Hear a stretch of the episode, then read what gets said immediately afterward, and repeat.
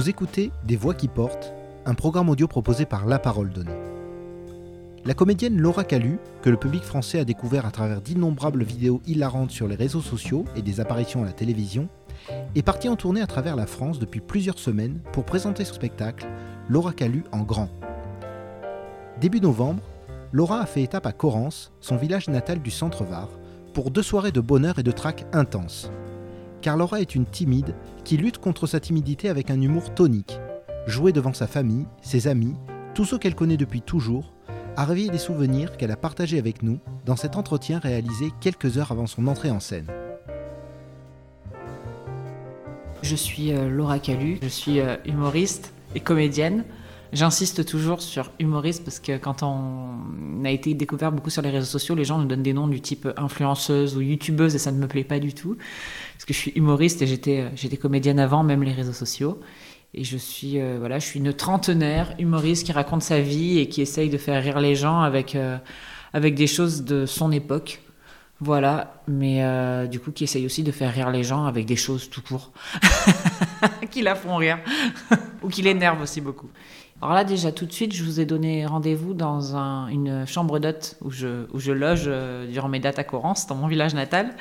Euh, on est dans la maison Hilarion. C'est une ancienne maison de village que j'adore parce que je l'ai vue toute mon enfance. Aujourd'hui, c'est devenu euh, des chambres d'hôtes, mais moi, je, jouais quand j'étais petite, quand c'était pas encore des chambres d'hôtes, devant cette maison. Donc, c'est dingue d'être là aujourd'hui. Et on est donc, du coup, au sein de mon village natal, Corrence, qui est un tout petit village et qui est surtout le premier village bio de France. C'est quand même classe. Euh, rendu célèbre depuis peu par euh, Brad Pitt et George Lucas, alors que la vraie star de ce village, c'est moi. Donc euh, voilà, rendons à César ce qui est à César.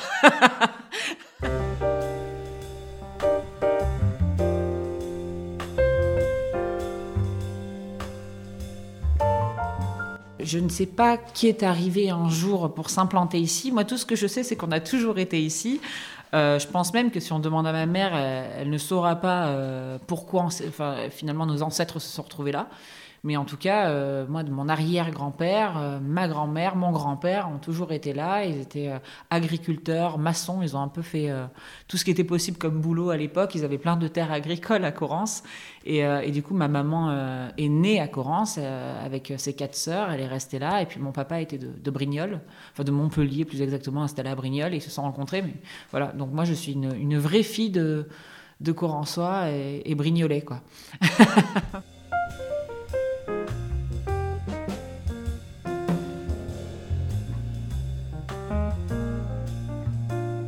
quand j'étais petite, j'avais, comme beaucoup d'enfants qui grandissent dans des villages, je pense, je ne me rendais pas compte de la chance que j'avais d'être ici.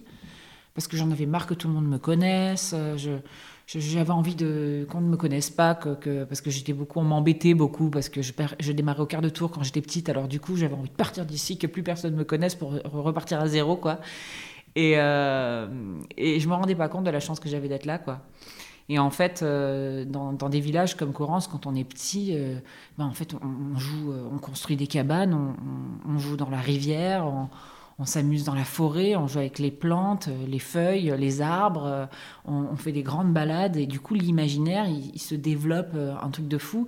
Et, euh, je jouais beaucoup seule quand j'étais petite. D'ailleurs, des fois, je me dis, mais dire que j'allais seule dans la forêt, ça me paraîtrait invraisemblable aujourd'hui. Mais je jouais beaucoup seule et je m'en plaignais. Je me disais que j'avais pas beaucoup d'amis des fois, que j'étais toute seule et tout. Et en fait, aujourd'hui, je suis toujours seule et je joue sur scène seule. Et je me dis, tiens, c'est marrant, est-ce que c'est pas quelque chose qui est resté de, bah, de mon enfance ici, quoi? C'est-à-dire ce truc de, de jouer seul, de s'occuper seul dans son petit village, bah, ça, ça m'est resté, quoi.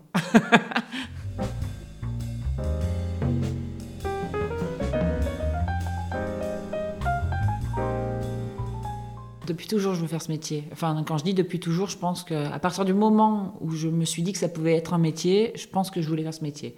C'est-à-dire euh, kermesse d'école. J'avais à peu près entre 7 et 8 ans. Euh, mon instituteur de Corrence, du coup, euh, Jean Marotta, voilà, savait très bien que quand il y avait les kermesses de l'école, je me réveillais parce que moi, je, foutais rien à l'école. Hein, J'étais la dernière de la classe, mais je me réveillais que quand il y avait des arts plastiques, la musique ou le théâtre. C'était voilà, les poésies. Je retenais les textes, j'adorais ça, j'adorais interpréter. Donc forcément, quand, on, quand il y avait les, kermesses, on me donnait des rôles forts et souvent des rois, des on avait joué les Fables de La Fontaine, j'avais joué le chêne. Enfin, j'aimais jouer les gros rôles forts, quoi. Et, forcément, les profs, ils adoraient me donner ce, genre de rôle parce qu'ils savaient qu'ils allaient s'éclater, quoi. Et un jour, euh, on a fini de jouer une pièce, on, jouait Le Petit Prince et je faisais le roi. Et, euh, mon instituteur avait dit euh, à ma mère, quand je suis sortie de scène, bon ben, elle, t'en feras une comédienne. Et moi, j'ai entendu ça quand j'étais petite, c'est une phrase qui est restée, je me suis dit, ok, je vais devenir quelque chose. Parce que jusque-là, j'avais l'impression que je deviendrais rien. J'étais la dernière de la classe, on me vantait sur rien. Et quand on m'a dit, tu, deviendras ça, je me suis dit, ok, il faut que je devienne ça.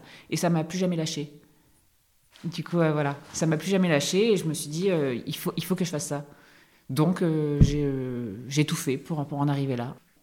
J'ai pris des cours de théâtre à l'époque aux Ursulines à Brignoles et je m'ennuyais un peu parce que le théâtre classique et tout, j'aimais bien, mais je m'ennuyais un peu. J'avais besoin de rentrer dans un truc plus. C'est un truc trop amateur, j'avais besoin de rentrer dans un truc plus, je sais pas, plus professionnel, quoi.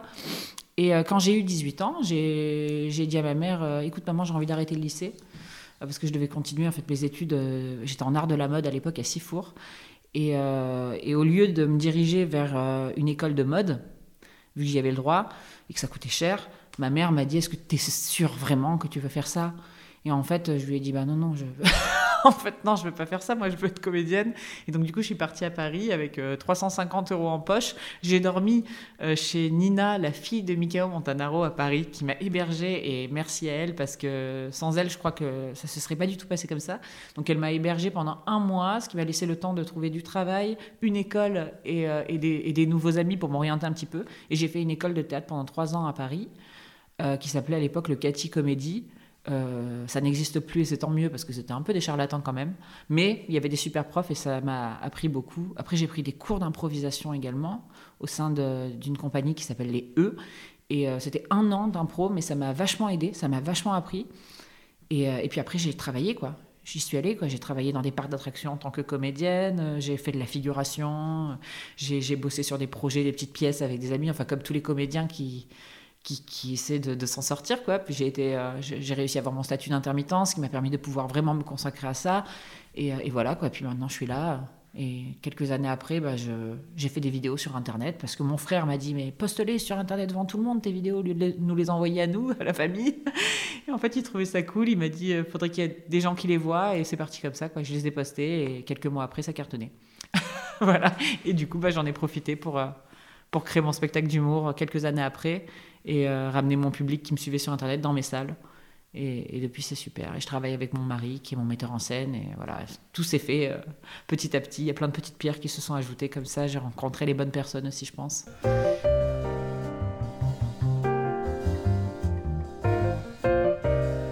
Alors, euh, les personnages que je crée dans mes vidéos et dans mon spectacle et dans mes spectacles, parce que j'en ai créé un autre en ce moment, sont souvent des mélanges de plein de gens que je peux croiser.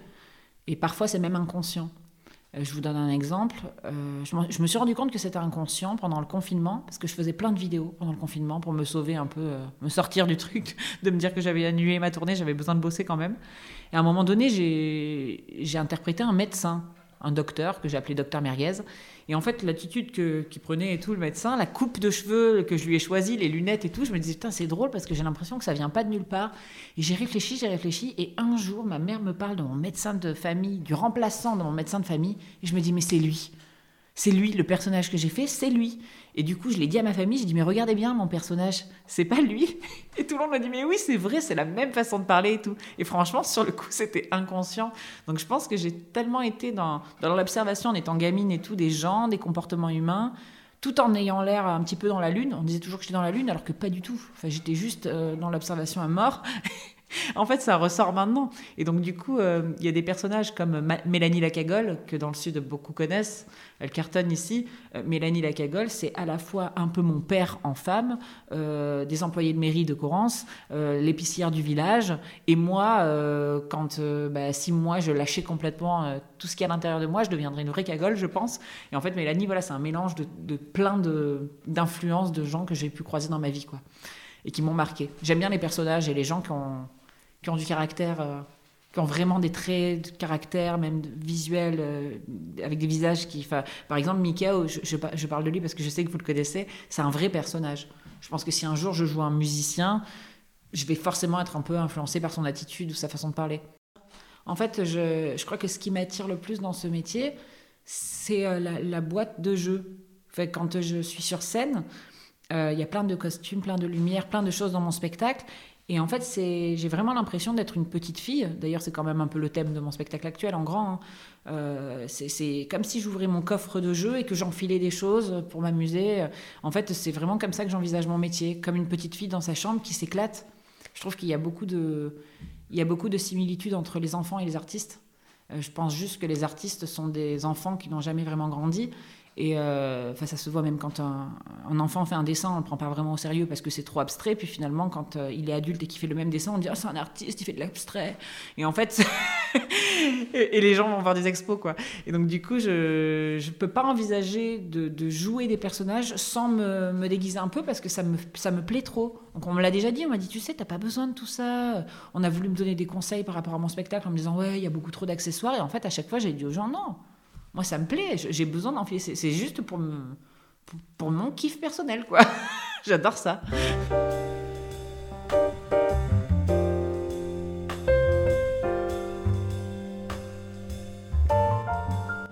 Bah alors il y a plein de ça, va vous amuser parce qu'il y a plein de significations à ce spectacle et, voulu hein. c'était c'était calculé quoi mais en grand déjà parce que je suis très grande je fais 1m80 et que j'ai beaucoup souffert de ma taille effectivement quand j'étais petite donc euh, on se moquait beaucoup de moi parce que j'étais trop grande, que du coup je me tenais pas droite, ce qui n'est toujours pas le cas, euh, et, euh, et j'avais pas de petits copains parce que du coup je dépassais tous les garçons, donc c'est très difficile de trouver sa place en tant que fille quand on est très grande. Et je pense que toutes les nanas l'entendront. Aujourd'hui je suis contente d'être grande, je suis fière de ma taille, je suis contente de sortir du lot, mais quand j'étais petite j'avais envie qu'on arrête de me regarder, donc c'était très embêtant d'être grande. Ensuite, il y a aussi le côté sur les réseaux sociaux, les gens qui m'ont découvert euh, me regardent sur un téléphone ou sur un ordinateur, donc ils me voient en petit. Quand ils viennent me voir euh, sur scène, logiquement, ils me voient en grand. Et il y a aussi le, sujet de l'acceptation. Ce spectacle, c'est un, spectacle qui, traite de la confiance en soi et de l'acceptation de, soi et des autres. Donc du coup, c'est euh, s'accepter pour moi tel qu'on est, accepter les autres autour de nous aussi, bah, c'est s'accepter en grand, c'est s'accepter entièrement. Donc du coup, voilà, c'est pour ça que ce spectacle s'appelle comme ça.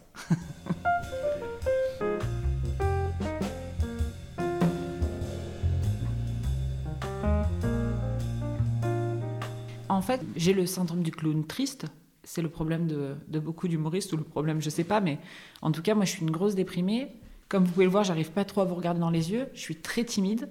Euh, c'est un dépassement de moi de, dire bonjour aux gens, de parler. À chaque fois, je me dis, allez, c'est bon, tu peux le faire et tout. Enfin, je suis vraiment pas comme on peut l'imaginer. Et, et l'humour m'a toujours aidé à me dépasser, à me cacher. Enfin, c'est une carapace, hein, l'humour. Hein. Ça me permet de. C'est comme ça que je drague.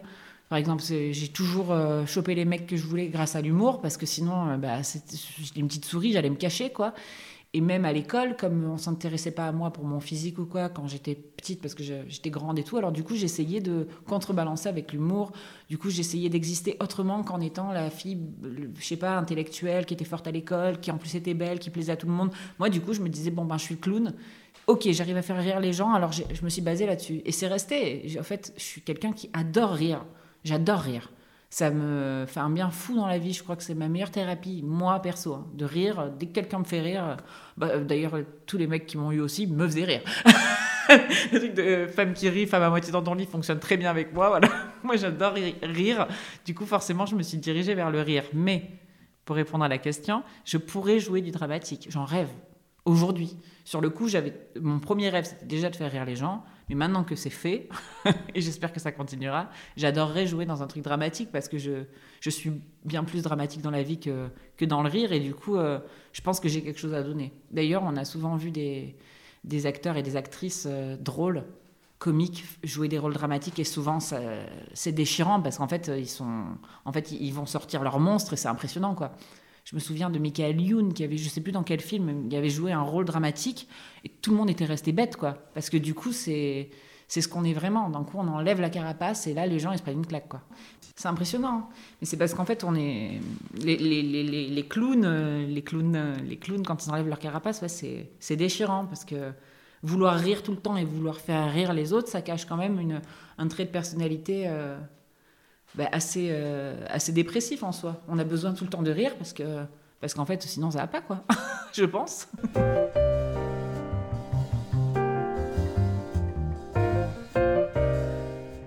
j'ai plein de modèles. J'ai plein de gens qui m'ont plu, mais vraiment plein. C'est-à-dire que ça, c'est pas forcément que des humoristes, mais j'ai vraiment des. j'ai, bon, déjà, euh, quand, j'étais petite, je regardais les, les, les cassettes d'Elikaku. Elikaku au point virgule. Donc je vous laisse imaginer la joie que ce fut le jour où j'ai mis mes pieds sur le point virgule, moi aussi, parce que je me suis dit, dis donc, je l'ai fait, quoi. Je suis venue au même endroit que, le mec que je regardais quand j'étais petite, donc c'est fou, mais j'ai regardé. Euh, Enfin, les, Robins des Bois, les nuls, Alain Chabat m'a fait énormément rire. Florence Foresti, n'en parlons pas. Euh, elle, c'est vraiment ma génération en plus. Donc j'ai vraiment euh, rêvé sur Florence Foresti. À peu près tous les humoristes m'ont fait rire, sauf certains que je ne citerai pas par, par solidarité. Et, et sinon, je suis vraiment très inspirée par le parcours de femmes du genre.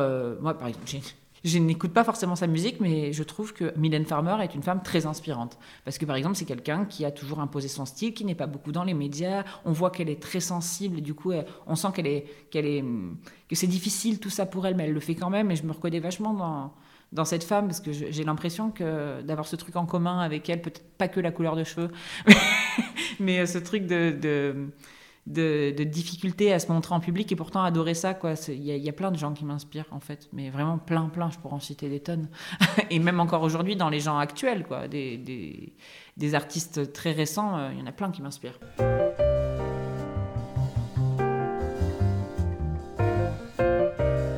Comment vous parlez de ça? C'est formidable pour moi parce que du coup, ben, j'ai lancé mon premier spectacle et j'avais des gens dans mes, dans mes salles, quoi. Et en fait, euh, j'ai toujours défendu le fait que c'était du travail d'avoir aussi ces gens dans, dans, des salles, ce que parfois les gens oublient. Ils se disent, ouais, il y a plein d'artistes qui galèrent et elle, elle remplit ces salles. Mais moi, pendant des années, j'ai écrit tous les jours, j'ai posté des vidéos, euh, je suis allée le chercher aussi, ce public. Donc, euh, je l'ai juste récupéré dans mes salles. Maintenant, pour moi, ça n'a pas changé énormément parce que je connaissais déjà la scène et je la connais depuis très longtemps maintenant. Donc, c'était juste logique, en fait. J'aurais pas pu rester. Enfin, j'aurais arrêté les réseaux sociaux si ça n'avait pas ce but d'aller de, monter mon spectacle et de, remplir mes salles en fait. Si aujourd'hui j'arrêtais la scène, je ferais plus de réseaux sociaux, je supporte pas Internet. non, j'en peux plus des réseaux sociaux. C'est pour moi c'est un, un vrai écran de, fumée quoi. C'est du faux, du faux, du faux. Je trouve que c'est pas normal. On devrait pas euh, être au courant de ce qui se passe pour les autres tout le temps. Ça crée des jalousies, des aigreurs qui n'existent pas. Au lieu de se serrer les coudes, on, envie les autres parce qu'on voit en temps réel ce qui se passe pour eux, que pour eux ça marche mieux, que pour un tel ça marche moins. Je trouve que tout ça c'est pas normal. Et puis même même le public en fait, ce n'est pas normal que les gens puissent donner leur avis tout le temps comme ça sur tout et rien. Euh. Enfin, ça crée des débats, les gens se détestent. Du coup, enfin, c'est c'est l'enfer pour moi. C'est la pire chose qui nous soit arrivée les réseaux sociaux. Et c'est contradictoire parce que grâce à ça, bah, je suis là. Mais en fait, euh, si c'était à refaire, je préférerais que ça n'existe pas et prendre un autre chemin.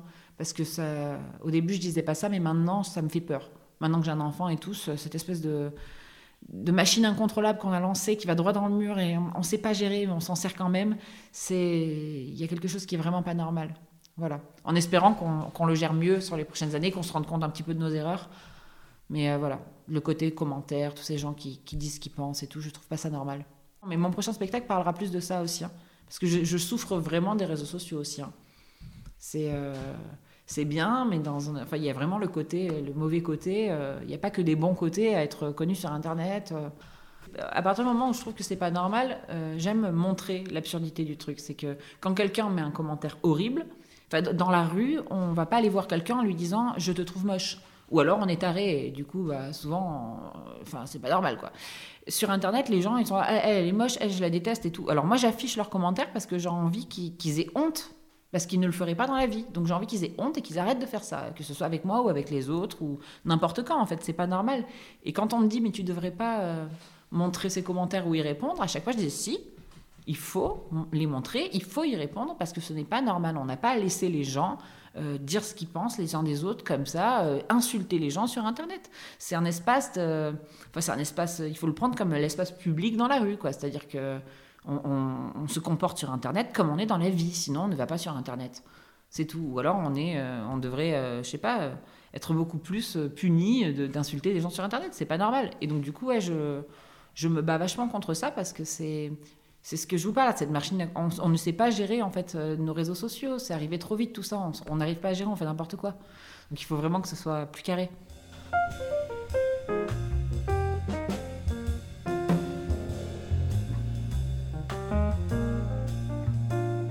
en fait, ça nous saoule tous, ça nous fait mal. On est des humains. Donc, quand on nous dit oui, non, mais tu sais, tu t'en fous, t'as plein de gens qui t'aiment, on s'en fout de deux, trois personnes qui t'insultent. Mais non, en fait, même, il peut y avoir mille personnes qui m'aiment, il y a trois personnes qui m'insultent, je suis humaine, hein, ça va me faire mal et ça va, ça va me toucher. Et ça, je veux pas ne pas le montrer. Parce que c'est vrai, et parce que j'aime aussi montrer que je suis pas euh, un écran, moi, je suis une vraie personne derrière mon écran. Donc du coup, euh, on est tous pareils, ça nous fait tous mal, ça nous fait tous souffrir, même si on prend un air détaché, ça nous fait tous souffrir. Euh, et, on en a tous marre de ça. On préférerait tous que ça n'existe pas, je pense. On préférerait que pouvoir poster nos trucs sur Internet, ne pas avoir de commentaires. Les gens, ils aiment, c'est super, mais ils le gardent pour eux. Et ils aiment pas, c'est pareil, ils le gardent pour eux. Comme quand on est devant notre télé et que Claire Chazal n'entend pas quand on critique sa robe, quoi. Voilà, elle n'a pas quelqu'un qui lui dit directement il y a quelqu'un qui a dit que ta robe elle était moche.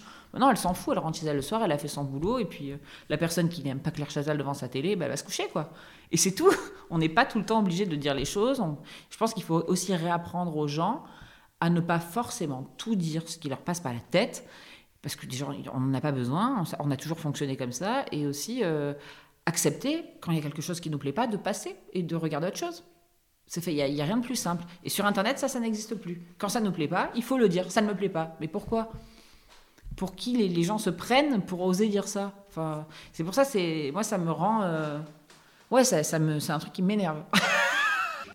ouais, c'est pas normal. Mais tout le monde est énervé. Parce que, euh, sans parler de moi, de ma carrière, le simple fait qu'il y ait un article, je n'importe quoi, sur... Euh, sur les élections d'un média partagé, d'un coup il y a tout le monde qui donne son avis en dessous, les gens se, disputent entre eux, mais c'est horrible, ça fait monter la haine tout le temps.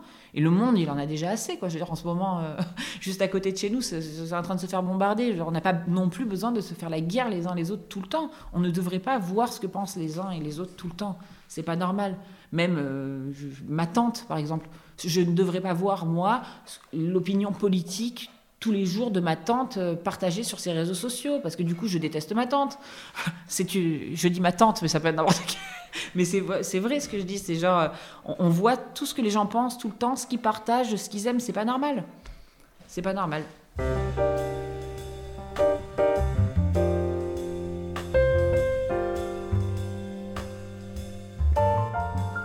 Heureusement, je crois que je me suis rendu compte assez vite que ma parole était importante parce que quand il y a autant de gens qui nous écoutent aujourd'hui, pour plein de raisons, il euh, faut faire un petit peu quand même attention à ce qu'on dit. Et au-delà du fait de faire attention à ce qu'on dit, euh, j'ai très vite pris conscience aussi que je pouvais aussi faire passer des messages. Et comme aujourd'hui, on est euh, vraiment mené à la baguette par les médias, la télé, enfin, ils font vraiment ce qu'on veut de nous, je me dis, s'il y a deux, trois personnes qui ont un cerveau qui fonctionne un peu, à l'endroit qui peuvent un tout petit peu être entendus, euh, bah, même si j'avais pas envie de faire de politique, en fait, tout est politique. Et en fait, j'en fais. Et donc maintenant, ben oui, clairement, on sent que je suis de gauche. Euh, j'ai donné mon avis aux élections en faisant des sketchs, mais je l'ai donné quand même, même si c'est par le, par le biais de l'humour. Et euh, j'essaye de le faire toujours avec humour pour que ça passe mieux, parce que je trouve que avec l'humour, justement, on peut faire passer plein de choses, plein de messages sans énerver les gens. Et c'est cool. C'est un peu plus difficile sur Internet, mais sur scène, par exemple, je le vois. Euh, il y a plein de gens, je le sens dans mes salles, qui sont pas forcément euh, du même bord politique que moi, et pourtant ils rient quand même. Et même s'ils si ne ressortent pas de mon spectacle en se disant bah, je lui donne totalement raison, je me dis que forcément ils réfléchissent peut-être un petit peu. Et c'est pour ça, je, je pense qu'aujourd'hui, ouais, les artistes, surtout avec les réseaux sociaux, on a, enfin, il, il, il, faut prendre la parole sur des choses importantes parce que là, il y a trop de trucs qui vont pas. on va pas se faire la liste, mais bon, voilà quoi.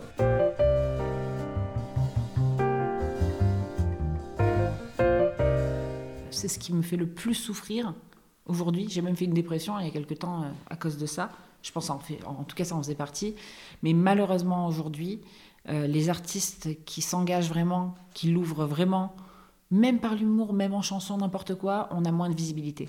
Parce que malheureusement, euh, les réseaux sociaux, bah, c'est comme tous les médias, c'est comme tout, c'est contrôlé. Et en fait, moi, par exemple, tout à l'heure, vous me parliez de mes abonnés et tout, alors c'est super, mais moi, je ne le vois pas du tout comme vous. Aujourd'hui, mes abonnés, ça, ça n'augmente plus depuis des années. Alors qu'avant, je ne faisais qu'augmenter. C'est terminé, ça. Maintenant, je transforme l'essai sur scène. J'essaye de faire parler de moi autre part parce qu'en fait, euh, je, je suis vraiment, vraiment pas à l'abri qu'Internet ne fonctionne plus pour moi dans quelques années. Et euh, parce qu'en fait, on m'a clairement coupé la parole.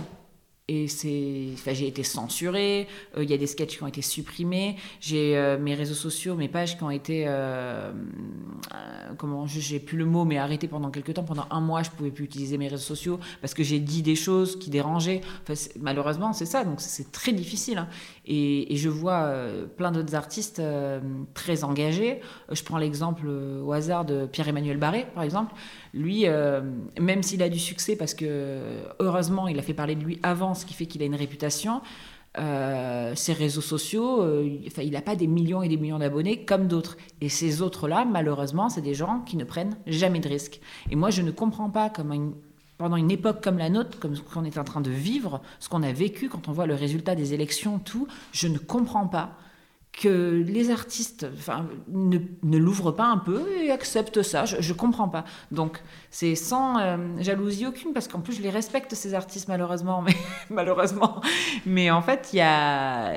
quand, quand je vois aujourd'hui les gens qui sont en avant sur les réseaux sociaux, qui n'ont pas de problème de censure, c'est que des gens qui ne se mouillent jamais et qui font des sketchs sur Ah, quand je vais faire mes courses chez Intermarché. Ah, voilà, c'est que des trucs comme ça. Ils ne, ils ne racontent rien, ils ne disent rien, ils ne se mouillent pas. Et c'est pareil dans la musique.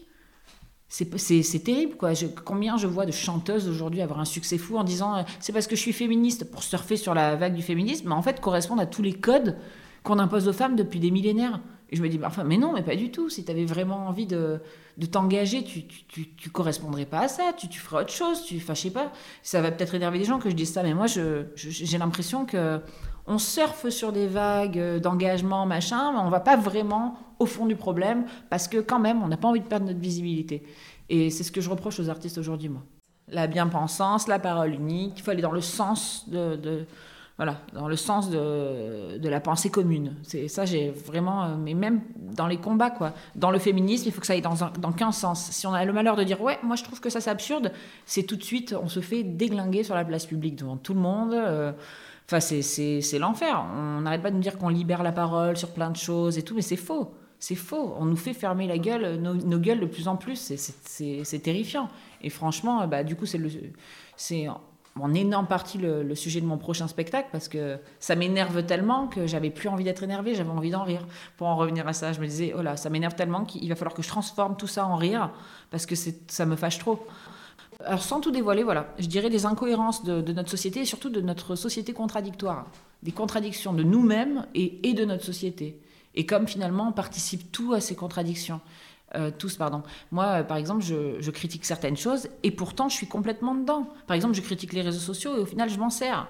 Donc, du coup, euh, bah, j'ai envie de parler de ça. J'ai envie de me mettre aussi en, en porte-à-faux. Et j'ai envie de montrer aux gens que quand je tape sur quelque chose, ça ne veut pas dire que je tape pas sur moi-même.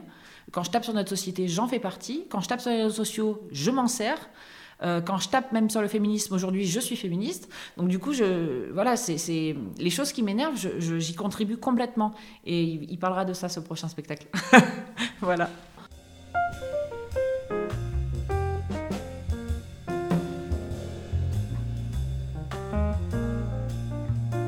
Très honnêtement, j'aimerais faire du cinéma un jour mais c'est ce qui fait aussi que je stagne aussi avec mes propres projets. Euh, j'ai pas envie de, vendre mon âme au diable, même pour euh, tout l'argent du monde. Si vous saviez déjà ce que j'ai refusé dans ma vie, euh, tant pis, même quand j'étais en galère, parce que je, je veux pas jouer dans des films que je trouve nuls.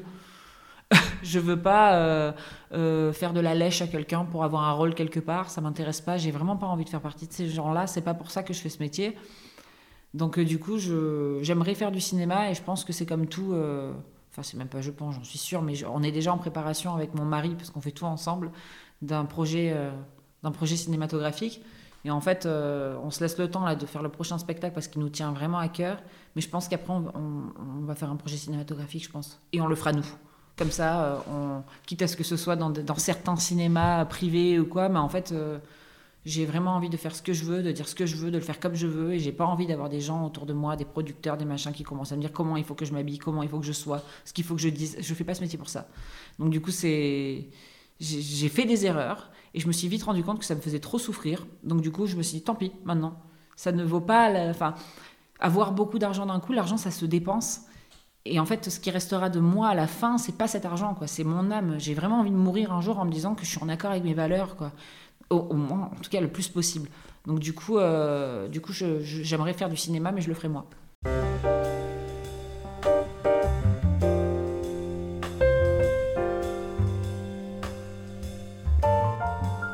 J'ai un enfant d'un an, donc euh, c'est plus dur qu'avant, parce que j'ai moins de temps. Mais, mais, on y arrive très bien, parce que pour le coup, je travaille avec Arthur Chevalier, qui est mon mari, qui est mon metteur en scène, qui est mon René à moi. en fait, on fait tout ensemble et on, se décharge pas mal, parce qu'à deux, tout va plus vite. Quoi. Quand il y en a un qui n'a pas d'idée, l'autre en a. On, travaille tout le temps. Quoi. Mais euh, ouais, c'est. Franchement, non, c'est pas plus difficile de faire soi-même. Je dirais que c'est. Euh, c'est même plus facile en fait, parce que du coup on s'écoute vraiment, on a personne. Enfin, le plus difficile dans ce milieu, c'est quand on a des intermédiaires ou des, des producteurs, des machins, des gens qui viennent nous empêcher. Mais nous là maintenant, on n'a jamais aussi vite avancé que depuis qu'on est en autoprod. Je me suis séparée deux fois avec mon premier spectacle de producteurs, qui nous ont mis que des bâtons dans les roues, qui ont pris tout l'argent alors que c'est nous qui faisons tout. Euh, du coup, depuis qu'ils sont plus là, c'est fou ce qu'on avance quoi d'un coup en fait, euh, on avance beaucoup plus vite, on fait beaucoup plus de salles, on remplit mieux nos salles parce que c'est pour nous-mêmes. Donc du coup, on est, euh, on se donne encore plus à fond. Et euh, je pense, non, je pense que c'est plus facile de faire soi. C'est juste qu'il faut avoir, il faut s'en rendre compte. Et c'est ça le plus difficile. On a toujours l'impression qu'on va avoir besoin des autres, d'autant que quand on est artiste, on manque souvent beaucoup de confiance en, nous. C'est pour ça qu'on recherche l'approbation des autres. Hein. Et, donc du coup, on n'a pas conscience qu'on peut faire soi. Et surtout dans ce milieu, on nous fait beaucoup croire qu'on a besoin de machin, de trucs, alors que c'est les autres qui ont besoin de nous. Mais euh, une fois qu'on s'en rend compte, c'est bon, c'est parti. Hein. On peut tout faire soi. Hein. Il y a un rappeur, c'est Orelsan, qui disait euh, si tu veux faire des films, tu as juste besoin d'un truc qui filme.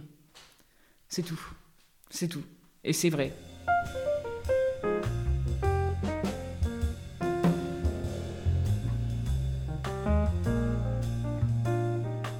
Euh, vivre à Paris quand on est varoise, c'est horrible. Les premières années, c'est sympa, on fait Waouh, c'est Paris, c'est comme dans les films, il y a plein de gens, c'est magnifique, on rencontre des gens, puis au bout d'un moment, on commence à manquer d'air. Mais en plus, c'est vrai, hein, c'est pas pour rire. Mais j'avais 18 ans quand je suis partie à Paris, et à un moment donné, j'ai fait une crise d'angoisse dans une rue parce qu'il n'y avait pas d'horizon. Et je me suis dit Il n'y a pas d'horizon, ça veut dire que même si je marche, il n'y a pas la mer. Et franchement, j'ai ressenti ça, ça a été horrible. J'avais fait ma première crise d'angoisse où j'ai eu l'impression d'étouffer. Et franchement, de dire bonjour dans le métro quand on rentre, quand personne ne répond ou nous prend pour un fou, enfin, franchement, c'est cliché, mais pour moi, la vie parisienne a été très difficile. Euh, et j'avais qu'une envie, c'était de, partir. Et d'ailleurs, je suis partie là. Depuis que j'ai un enfant, je suis allée m'installer à, à 50 minutes à peu près de Paris pour être un peu plus à la campagne parce que je me suis dit non, je peux pas imposer cette vie-là à mon enfant. Moi, je l'ai pas eu, je vais pas lui imposer ça. Il faut qu'il ait une enfance normale, quoi. Enfin, en tout cas normale selon moi. Et finalement, on va encore partir, je pense. On va venir s'installer plus euh, vers ici. je pense. Ça nous titille de plus en plus, mais je pense que quand on va à Paris pour du travail, une fois qu'on a réussi à, faire. Enfin voilà, moi j'ai fait mon petit nom et tout, maintenant j'ai plus besoin d'être à Paris. Je vais repartir.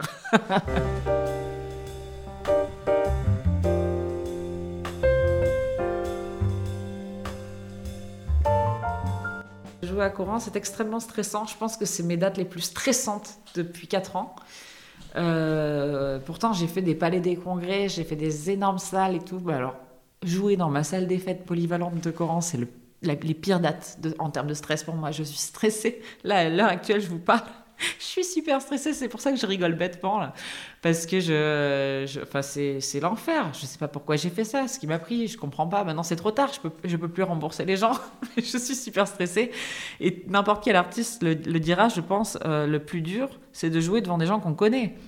Enfin, c'est, le pire, quoi. Donc, du coup, je me dis, mais ça va pas ou quoi? Demain, je vais avoir des gens au premier rang, je connais leur tête, c'est horrible. Du coup, je connaîtrai leur expression. Euh, n'importe enfin, je sais pas, n'importe quel rictus ou quoi, je vais comprendre à peu près ce qu'il pense. C'est l'enfer. C'est l'enfer de faire ça. mais, mais je pense que ça va être super aussi parce que, parce que quand on voit mon spectacle, on...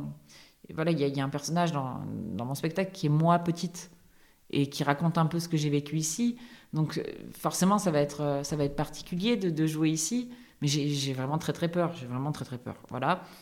Et euh, je sais pas du tout ce que ça va donner. je sais pas du tout ce que ça va donner. rien que d'en parler, ça me stresse beaucoup. Mais, euh, voilà, ça, c'est la dernière fois que j'ai joué dans cette salle polyvalente. Euh, j'étais en CM2 et je jouais justement le chêne du chêne et Roseau. Et c'était dans cette salle.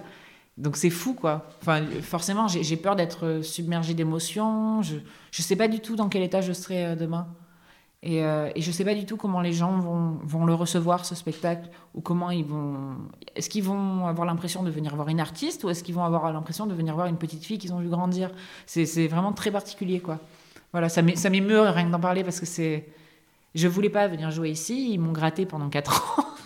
ils m'ont gratté, gratté, gratté, puis j'ai fini par dire oui. Voilà, mais euh, franchement, je, je suis hyper stressée.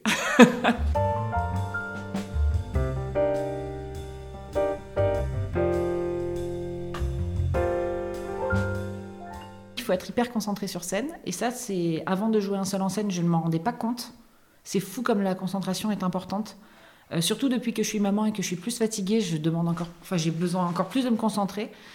Euh, l'émotion, moi, c'est terrible. Je la contrôle parce que si je laisse aller complètement mon moi-même, mes émotions, je chiale du début à la fin.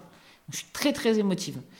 Euh, et, du coup, c'est un gros travail que je fais sur moi-même pour pas pleurer quand je parle, même euh, quand je réponds à une interview, ça m'émeut. J'ai vraiment les émotions euh, palpables, je pense.